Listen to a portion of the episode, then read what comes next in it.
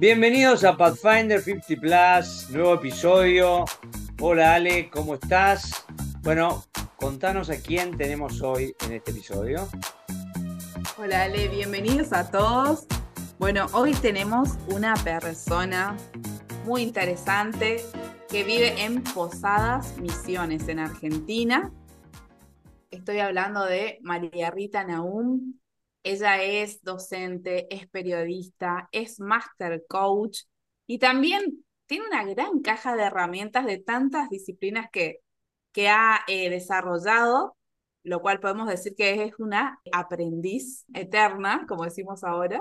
Bienvenida María Rita a Pathfinders 50 Plus, un gusto tenerte acá con nosotros. Gracias por la invitación. Y sí, es este, eterna aprendiz, pero de las aprendices que aprende y aplica, aprende y aplica todo el tiempo. Me, encanta, como buena acuariana. Bienvenida, María Rita, también.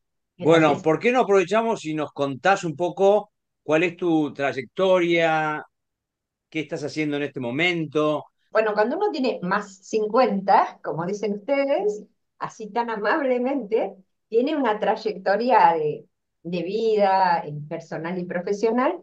Mis profesiones de base son la docencia y el periodismo, gráfico, radial y televisivo. He trabajado mucho sacando al aire radios, cuando digo sacando al aire es habiendo escrito las, las 24 horas de programación en momentos en que era todo mucho más artesanal.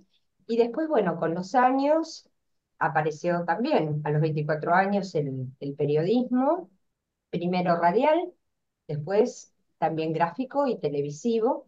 ¿Qué más te puedo contar? Cuando conocí el coaching, que generalmente lo encontramos en las noches oscuras del alma muchas veces, cuando se nos acaban los recursos que conocemos, las cuestiones que nos acontecen en la vida nos dejan sin respuestas, y entonces empezamos a ver por dónde, y ahí me contacté por primera vez, hace casi 20 años, con el coaching ontológico, que fue es un cliché decir un antes y un después, pero realmente en mi vida fue así.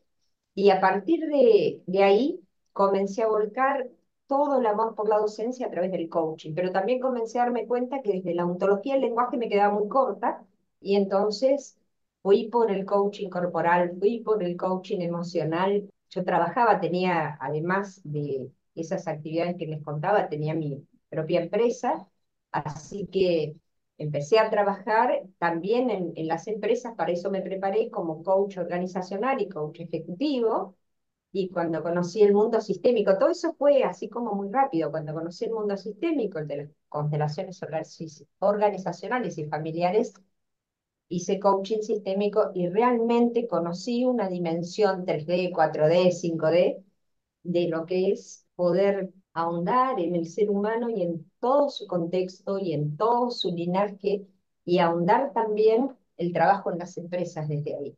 Así que después fue sumar, sumar recursos como la biodecodificación, todo lo sistémico que aparecía este, por ahí, incluido también registros akáshicos y biodecodificación metafórica, todo lo que tenga que ver con metáforas en el mundo de la PNL que a través de unos maestros espectaculares, pude hacer un abordaje. Así que bueno, lo que hago ahora en mi escuela de coaching es justamente eso, hacer un mix de todos esos recursos y desde ahí comenzar a tener amorosamente una mirada muy respetuosa de los tiempos del otro y de los procesos del otro, pero a partir de allí las respuestas que, encuentro junto con las personas y en las empresas a las que asisto son mucho más profundas. Eh, María Rita, y bueno, justo hablando de estas miradas y, de desafíos, ¿qué desafíos desde tu experiencia como coach, como vos eh, ves en las empresas, ¿qué, qué pasa con las personas más 50 hoy en día? ¿Cuáles son los desafíos que se están presentando?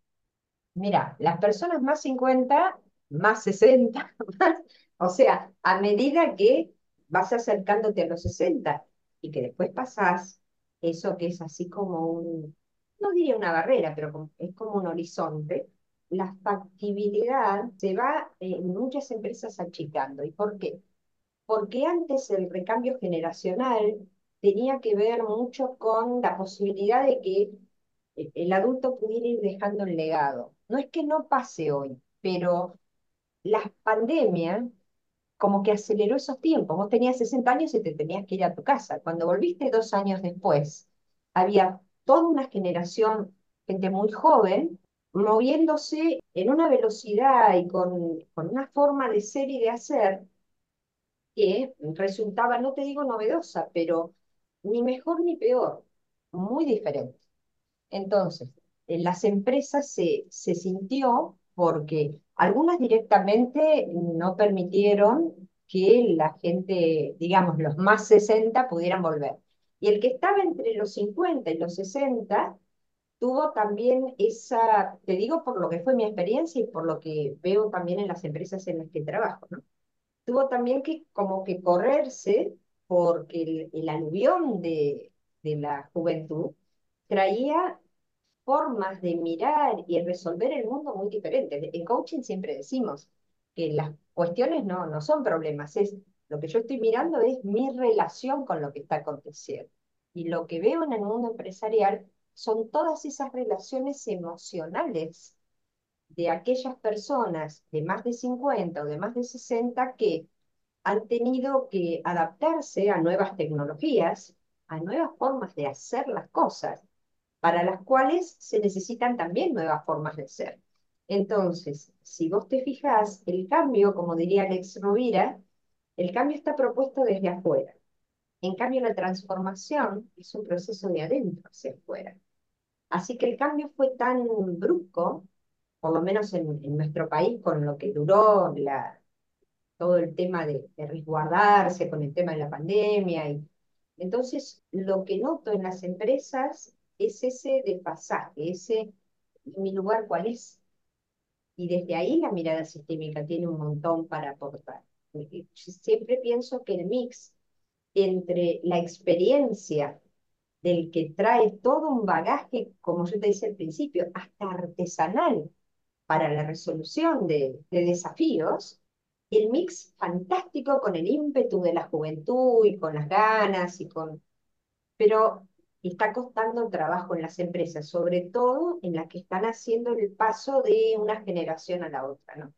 Una consulta, y tomando en cuenta esto que estás hablando, que ves en las organizaciones, desde el punto de vista de la persona, ¿no? De, los que estamos en la segunda mitad de la vida y que han sufrido este cambio tan rápido y con menor tiempo para hacer la transformación, ¿cuáles son los principales temas a tener en cuenta para, para poder eh, vivir esta transformación y poder seguir en carrera, ¿no?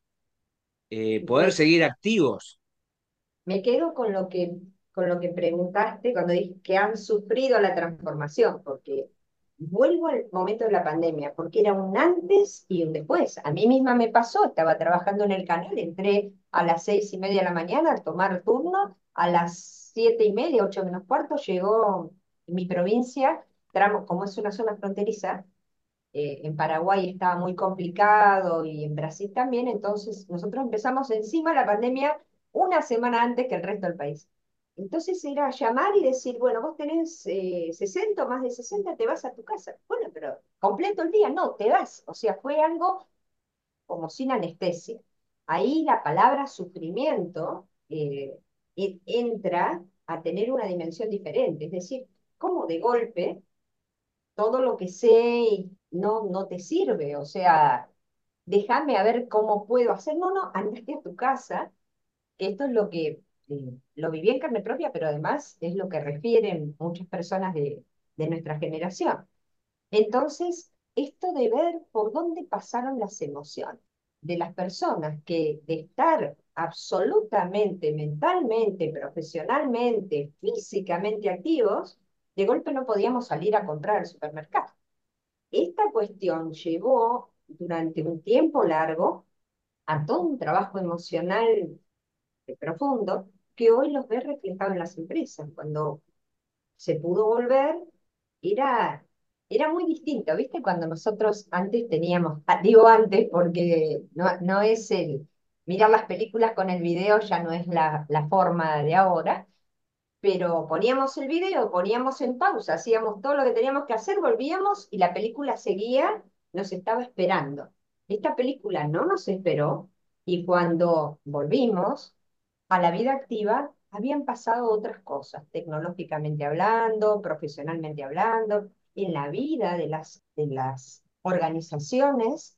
Así que hoy el tema del trabajo con las emociones, de favorecer que las diferentes generaciones que están coexistiendo en una empresa puedan estar sistémicamente, eh, a ver cómo te diría, puedan estar Eh, porque integradas, que puedan estar como... integradas, gracias por la palabra, esa es la palabra, integración. Por un principio sistémico, todos tenemos derecho a pertenecer. O sea, la inclusión no significa integración. Bueno, dejamos acá y están los viejos con los viejos y los jóvenes con los jóvenes. La integración es otra cosa. El poder con sinceridad mirar todo lo que hay dentro de este sistema, de esta organización, y ver de qué manera podemos, eh, cada uno de nosotros, dar lo mejor que tiene. Eh, dándonos cuenta que en un sistema vos tenés un montón de piezas, pero todas están interrelacionadas. Yo siempre digo esto de la necesidad de estar mirando, mirándonos todos. Y si bien es cierto que el, ímpetu de la juventud se necesita, también se necesita integrar a aquellos que, tal vez con mucha menos expertise tecnológica, tenemos eh, la sabiduría que te da el oficio. Acuérdense, te lo digo como periodista, que en la mayoría de los lugares de, del interior, yo vine acá a los 23 años, vine a Posadas Misiones a los 23 años y claro, eran muy diferentes Posadas de lo que era Buenos Aires, ¿no? Entonces, acá conocí un mundo mucho más artesanal, pero eso te daba ganas, te daba curiosidad, te daba... Ahora, toda la, la rapidez de la tecnología te hace que sepas un poquitito acá, un poquitito allá, un poquitito allá, un poquitito allá. Antes, para saber lo que hoy un joven se sienta en la compu y en un ratito lo tiene todo, yo me iba tardes enteras a las bibliotecas, porque tenía que hacerle, iba a venir el presidente y yo quería a ver qué pasa con este proyecto de la provincia, dónde se trabó, qué no se hizo. Ahora es una cosa muy rápida.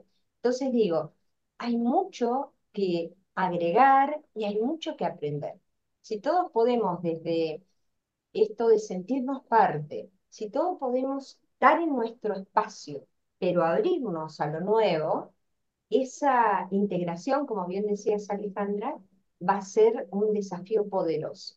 Eh, no sé si te respondí, Alejandro, pero eh, es esto, ¿no? Eh, como hacia dónde vamos.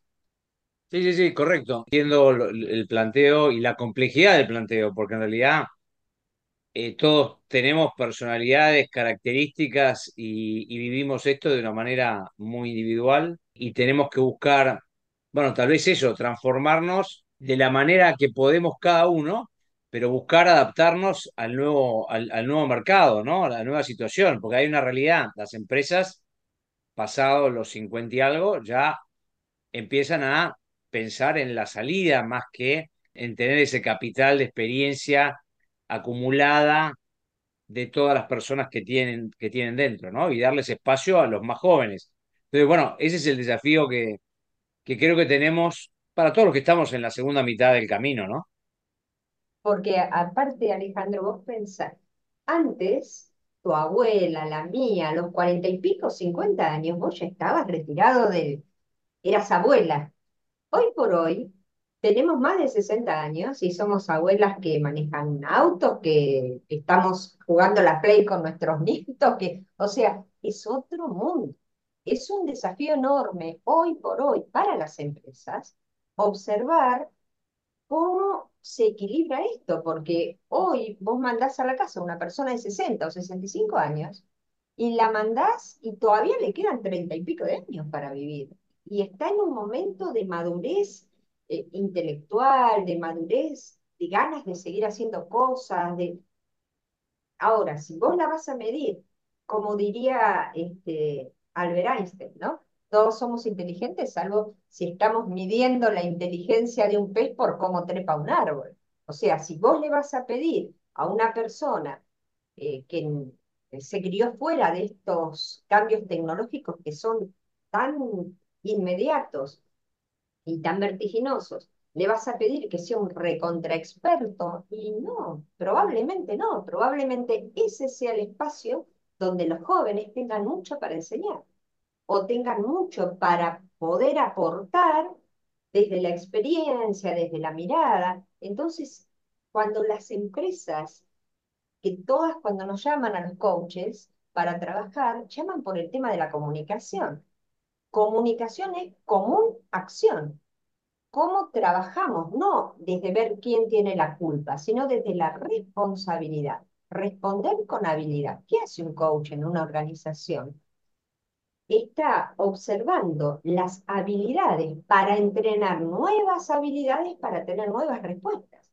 Entonces ahí, cuando los tenés integrados a, a todos desde su expertise, desde su rapidez, desde su profundidad, porque muchas veces vos tenés todo un staff joven que está así como en la superficie y el staff de gente de edad más avanzada que va más en profundidad, que ya conoce, que ya...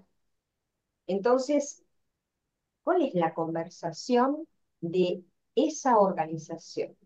¿Cómo trabajamos la cultura organizacional a la que tanto aportaron las, eh, las generaciones más 50 y más 60, pero que ahora necesita ubicarse en un mercado que pide otra cosa. Ayer estaba viendo, eh, no recuerdo el, nombre de la persona, pero eh, estaba viendo en Instagram algo que me encantó, que el que estaba planteando decía, cómo, cómo favorecer procesos de adaptación dentro de las empresas.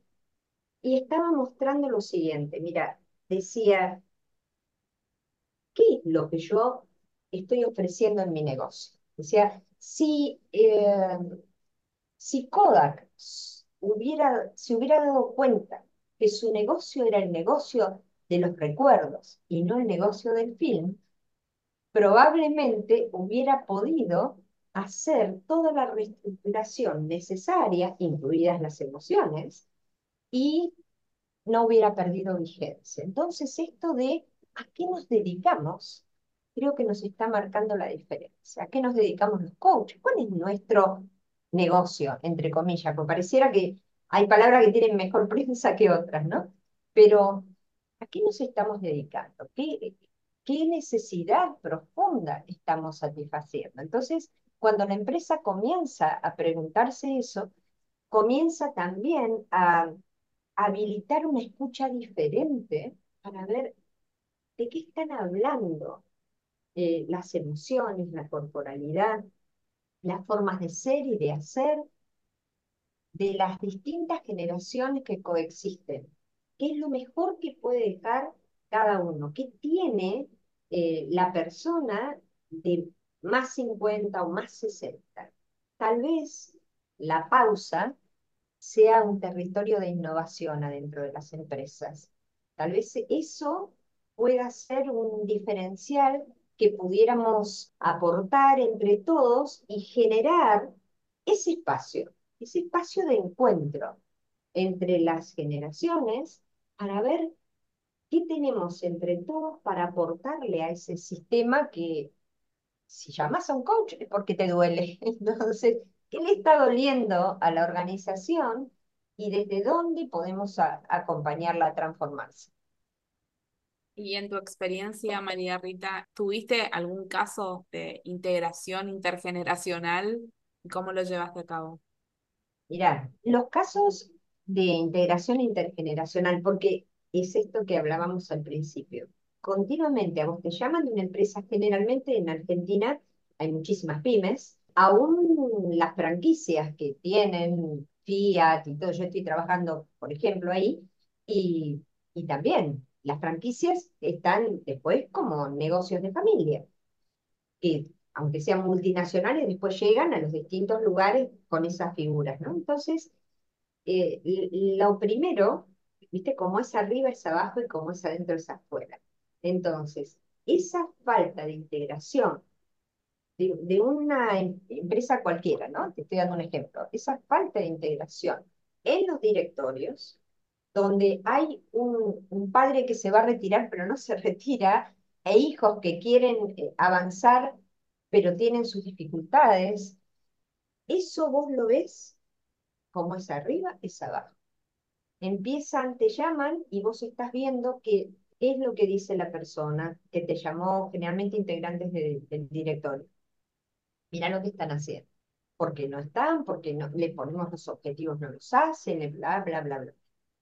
Cuando vos te pones a ver qué es lo que está aconteciendo en el directorio, lo primero que les consulto es eso, les, hago ver, pero si esta empresa es de ustedes, ¿qué dice de ustedes la empresa que tiene dificultades abajo? Entonces, lo primero es empezar a trabajar en esa integración de padres e hijos que a veces es tan dolorosa. ¿Por qué? Porque el padre en su expectativa le pasa al hijo este paquete que lo hizo pensando en que iba a salvar a sus hijos, nietos, bisnietos y tataranietos, y no pasa por ahí. El hijo no sabe cómo decirle al padre que no es el espacio donde se quieren mover. Inclusive lo he visto mucho, eh, que se ve por ejemplo, varón y mujer como hijos, y que los varones eh, están como más separados de la posibilidad de, de seguir adelante con el negocio familiar, y sin embargo las mujeres están como dinámicamente más preparadas a la inclusión de todo lo que tiene que ver con las emociones, que sin eso no es posible. Entonces, ¿cómo encaro el trabajo con las empresas? Para tomar un trabajo en la empresa, primero voy a la cabeza, porque sé que ahí está la causa y abajo tenés los efectos. Entonces, comienzo a trabajar la integración arriba. Después empiezo con los mandos medios, después sigo, a veces eh, con obreros, a veces hasta con zampistas, camioneros, o sea, con, con los que conforman toda la organización. Y todos tienen algo para decir todos necesitan ser, como decimos en, en constelaciones, necesitan ser mirados con buenos ojos. Cuanto más grande es la organización, menos mirada hay sobre los casos particulares. Por eso la preparación de los líderes, esto de liderarme para liderar, la preparación de los líderes es fundamental, para que tengan esa mirada amorosa. Cuando yo digo así en las, organizaciones, me miran el otro día una persona de un directorio me dijo, pero es una empresa. ¿Qué tiene que ver el amor o qué tiene que ver la emoción acá? Bueno, pero si, las emociones no tienen nada que ver, ¿usted para qué está tan enojada? O sea, claro que tienen que ver las emociones. Claro que lo que nos pasa nos atraviesa. Claro que quiero ser bien mirada. Claro que quiero estar en un espacio donde haya una escucha y empática, donde es una escucha abierta, una escucha activa, y donde yo pueda decir hasta cuáles son los enemigos del aprendizaje para mí y que vos me puedas escuchar y que me permitas sumar, porque hay, hay algunos signos, ¿viste? De puntuación o hay algunos que, que no tienen buena prensa, pero vos tenés que saber cuándo poner punto final, cuándo poner punto y aparte, cuándo poner comas, y cuando vos llegas eso y cuándo sumar y cuándo restar, porque vos crees que, bueno, hay que sumar, hay que sumar, pero a veces hay que restar también. ¿Qué necesitamos sacar para que esto funcione? Entonces, esto es lo que trabajo con la gente. Empiezo a trabajar de arriba hacia abajo. Y cuando hablo de una mirada sistémica, hablo de que el coach permanezca en su espacio, porque cuando vos te metes adentro de una organización y vos llegás y la gente se levanta en los escritorios y te abraza y vos estás ahí metida en ese mundo y, y feliz porque van avanzando, es el momento en el que necesitas mirar y no perder tu lugar. Tu lugar siempre es el lugar del que asiste, del que mira, del que acompaña, del que impulsa, del que reconoce y del que no le da herramientas, decía Fabián Garela, que es un genio para el tema de la biodecodificación, él decía, ¿ustedes están seguros que quieren herramientas? Porque yo uso las herramientas para volver las cosas a su lugar. Esto que se aflojó lo vuelvo a poner. Entonces, decía, ¿y si en vez de herramientas buscamos recursos? Porque probablemente con los recursos podamos innovar. No es la única mirada, pero siempre me quedo pensando a partir de ahí si lo que le acerco son herramientas o lo que le acerco son recursos.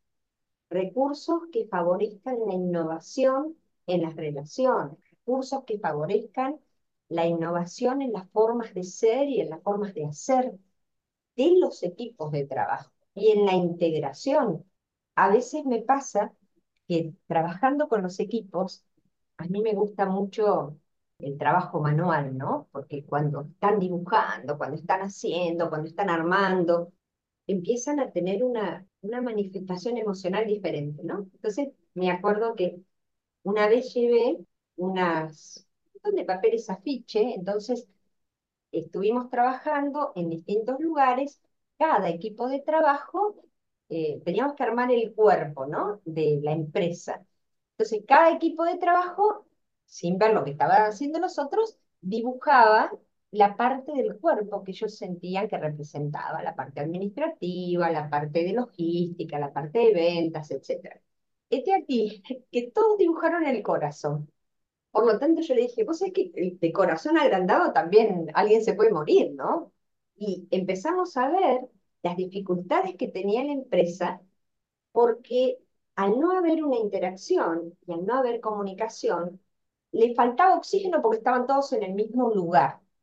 Entonces, qué bueno que es que yo pueda pensarlo, vos puedas mirarlo, que las manos puedan ejecutar, pero si no tenemos piernas, si no tenemos pies, ¿a dónde vamos? Entonces, que haya una boca para hablar, que haya oídos para escuchar, y a partir de ahí se hizo un trabajo tan hermoso, sistémico y de interacción, que la empresa pudo lograr esa integración. Ese entre muchos, ¿no? Después eh, me preparé unas lonas fantásticas porque en el, en el Mundial estábamos todos, yo también, estaba re manija con el Mundial, así que en una cancha de fútbol, ¿quiénes querían? Todos querían ser Messi. Entonces, ¿qué hacemos? Nos van a hacer los goles, porque si todos estamos eh, como delanteros, eh, ¿qué pasa? Que nadie quería, ¿viste? O Dibu o Messi. ¿Y cómo hacemos para estar repartiendo roles y compartiendo una dinámica de trabajo. Así que ahí los cinco empezaron a estar fantásticos porque se dieron cuenta que había distintos estamentos de la organización que eran los que llevaban para acá, llevaban para allá y repartían y compartían. Entonces el hecho de que vos no hagas un gol no significa que tu trabajo no sea absolutamente necesario dentro de la organización. Así que de esa manera es como trabajo para favorecer la integración desde las emociones, básicamente. Como diría Maturana, somos seres emocionales que pensamos y logramos en consecuencia.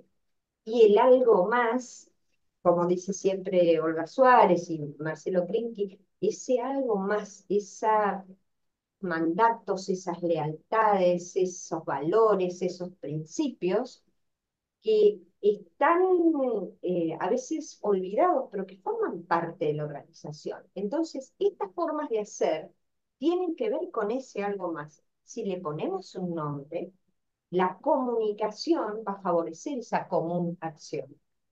Porque sabemos como coaches que aquello que no estamos nombrando eh, es un mundo en el que es muy dificultoso intervenir.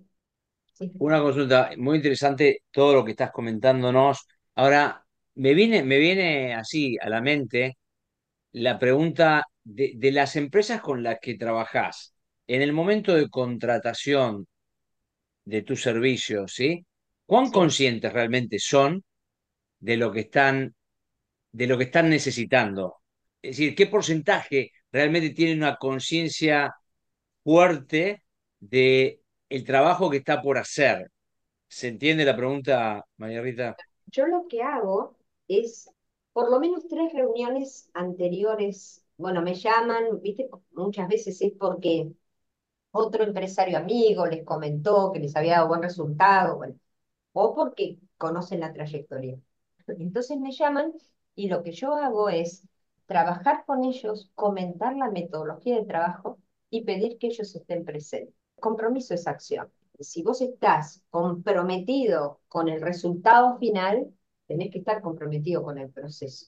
Muchas veces también les paso un, no es cuestionario, porque no es la idea, pero esto de que puedan ser conscientes de dónde están parados, de cuál es el objetivo, porque sabes qué, a veces me pasa que la primera de las intervenciones, bueno, voy, charlo, les pregunto, bueno, ¿y qué están esperando ustedes de mí? Les pido por favor que ustedes eh, y yo nos podamos ir reuniendo después de cada taller o por lo menos una vez por mes para que yo les pueda ir haciendo la devolución y que ustedes lo tengan bien clarita la definición entre hechos y juicios, como para que a través de hechos puedan ir siguiendo mi trabajo y puedan ir viendo si los objetivos que ustedes me plantean como necesarios de alcanzar se están alcanzando en la práctica diaria, ¿no?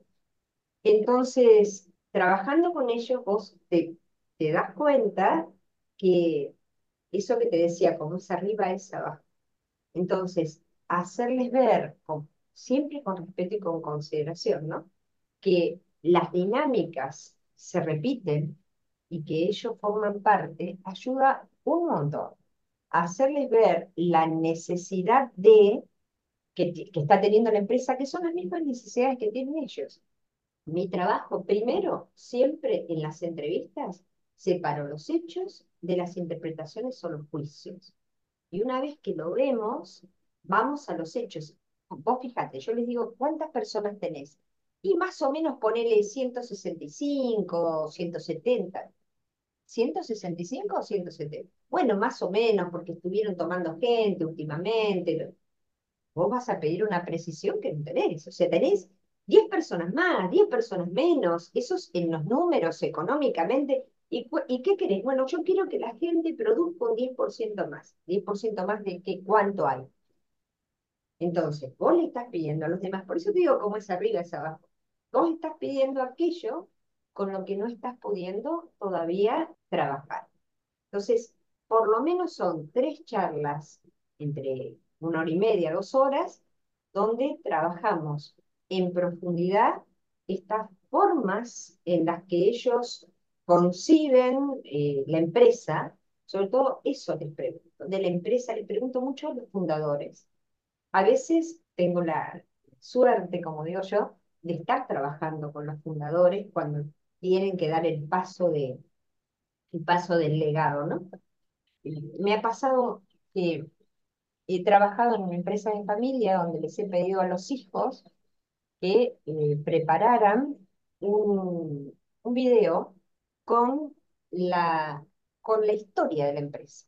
Entonces vos ves al fundador con un, que, que, empezó con una camioneta repartiendo, después había dos camionetas, ahora tiene una flota de 160 camiones. O sea, también permite que el, que el empleado o, el, o los más nuevos puedan ver todo el proceso y a ellos les permite también observar en la interacción todo lo que se deben mutuamente, ¿no? Porque, como siempre les digo, una empresa sin la gente adentro es un edificio.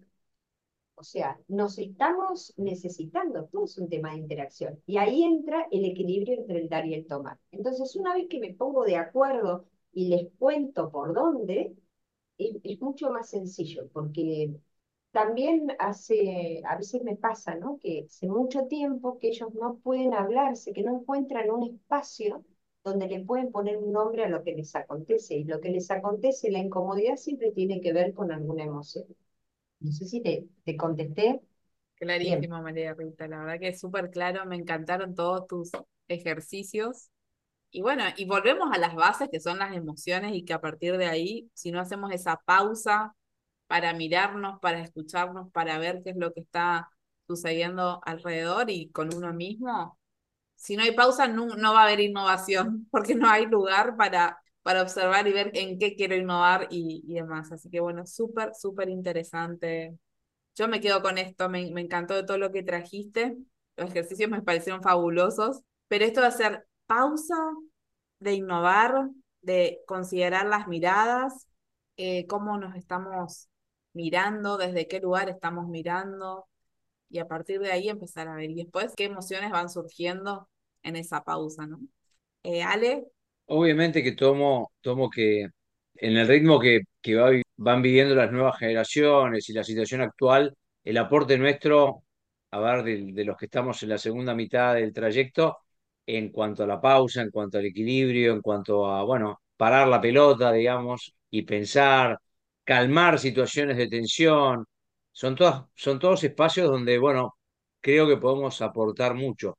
Ahora también, eh, María Rita, ahí te quería consultar en cuanto a cuáles son las cosas que ves que los más 50, más 60, también tenemos que buscar de, de, de cambiar o de ayornarnos para, en este encuentro intergeneracional, buscar un equilibrio, ¿no? Creo que la emoción que define la posibilidad de la integración es la humildad. Esta cosa de poder decir, esto no lo sé, vivimos en, en, una sociedad muy enciclopedista, ¿viste? Vos tenés que saberlo todo. Estas cuestiones nuestras ya no son tanto de las nuevas generaciones, porque la nueva generación sabe que el día que se inventó Don Google se acabaron los sabios. Nosotros venimos de una escuela donde teníamos que repetir de memoria, como hacía Sócrates o hacía Platón con sus discípulos, era otra historia. Eh, la verdad que eh, ni Gutenberg, cuando se inventó la imprenta, podía sacar más de un libro, entonces tenés los incunables, eh, la gente tenía que aprenderlo de memoria, pero ahora no hace falta eso, pero todavía tenemos instalados, todavía tenemos esta posibilidad de integrar estos conocimientos artesanales con la velocidad del impulso de la juventud. Entonces creo que es el momento, como decimos en, en coaching político, ¿no? como dice Juan Vera, articular lo posible. ¿Qué es posible entre estas generaciones? ¿Cuáles son los espacios de posibilidad que se abren cuando podemos decir no sé? Nosotros sabemos como coaches que ese es el umbral del aprendizaje. Es, esto es decir, ¿cómo es ese mundo donde vos vivís y yo de paso te cuento el mío? Y entonces integramos, claro que cuesta trabajo, pero es, tan beneficioso, es tan enriquecedor poder integrarnos. Establecer esas normas de convivencia como dice Juan Vera, sentar a hablar a pares improbables. A veces estamos dentro de una organización y somos como pares improbables, ¿no? Para encontrarnos necesitamos generar ese ambiente donde el encuentro sea posible, no desde el juicio de qué es mejor o qué es peor, sino desde estamos todos acá. ¿Qué hay para aportar para que todos estemos mejor? María Rita, y bueno, para ir cerrando, la verdad que es súper interesante escucharte, trayendo todos estos recursos que vos estás proponiendo que, con los cuales trabajás también. ¿Qué te gustaría dejarle como mensaje, reflexión, algún libro, no sé, lo que quieras para las personas que estamos en esta segunda mitad? Hay varias frases que para mí son como de cabecera. Una es de Carl Jung que dice, conoce todas las teorías, practica todas las técnicas pero al tocar un alma humana, sé solamente otra alma humana. Y eso me parece precioso, porque hay espacios, ¿viste? Los, los miedos son propios de nuestra humanidad, eh, los temores, las conversaciones internas, los juicios que nos aparecen frente a, y poder humanizar los procesos me parece que es el punto álgido y me gustaría dejarles una frase preciosa que para mí Humberto Maturana, al que como con todo mi corazón, eh, acuñó y que dice, amar es dejar aparecer al otro. Y yo con todo el respeto a Maturana le hice una mariarriquización y le puse, y amarme es dejarme aparecer a mí. Entonces, desde ese amor propio, eh, que muchas veces tiene mala prensa, pero si yo no me amo, no te puedo amar. Si yo no me respeto, no te puedo respetar. Si yo tengo miedo de aparecer, no te voy a dejar aparecer a vos porque te voy a sentir como una amenaza. Entonces, en todo eso creo que está la enorme posibilidad. Yo todavía sigo yendo a las empresas y me muestran el FODA, ¿viste? las fortalezas, las oportunidades, las debilidades y las amenazas. Y eso siempre les digo, por favor, fíjense, si nuestra manera de interpretar al mundo tiene que ver con las debilidades, los defectos, les propongo que lo cambiemos por zonas de aprendizaje, porque no es para siempre. Si entre todos ejercitamos y dinamizamos y nos desafiamos a encontrar algo diferente en nuestras formas de relacionarnos, no tenemos que sufrir para siempre las debilidades de nuestra empresa, porque no es así, ni de la empresa, ni de las personas, ni de las parejas. Cuando digo amenazas, y esto también lo quiero dejar porque ¿qué puedo esperar en una interacción más que bélica si yo pienso que vos me estás amenazando? Si el mercado me amenaza, si mi pareja me amenaza, si eh, las otras generaciones me amenazan. Entonces, eh, cuando hice una especialización con otras docentes sobre las emociones en la educación, acuñamos en vez de, de FODA, FOPA, y lo llevo a las empresas así. Digo, bueno, ¿cuáles son nuestras fortalezas? ¿Cuáles son nuestras oportunidades? La P de propósito. ¿Cuál es el propósito que nos reúne, nos, nos eh, convoca, nos desafía? Y en vez de la A de amenaza, ¿por qué no hablamos de la A de actitud?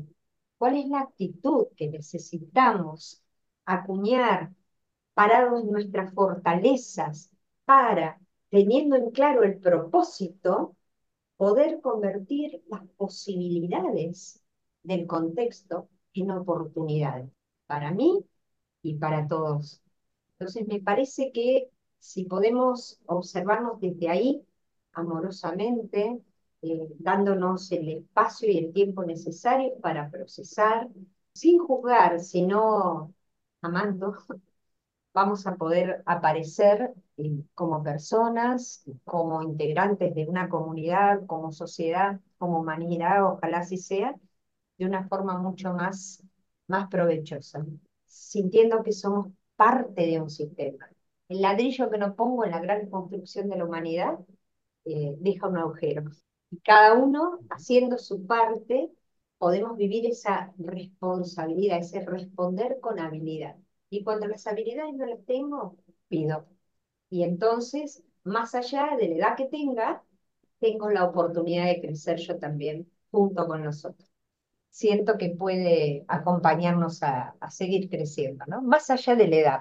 Muchísimas, muchísimas gracias realmente por, por este mensaje también final, eh, en una visión no sé, yo la resumiría como mucho más humanizada del trabajo diario, de la actividad diaria, sea la que sea, de cada uno, porque en realidad puede ser dentro de una empresa, puede ser fuera, pero siempre estamos vinculados a otros en proyectos, en, en relaciones, en cosas que llevamos adelante, con lo cual esto de tener una visión humanizada y amorosa hacia el vínculo con los otros, pero partiendo también de, de ser humano con uno mismo, ¿no? De, reconocer lo que uno puede y lo que no puede, pedir ayuda.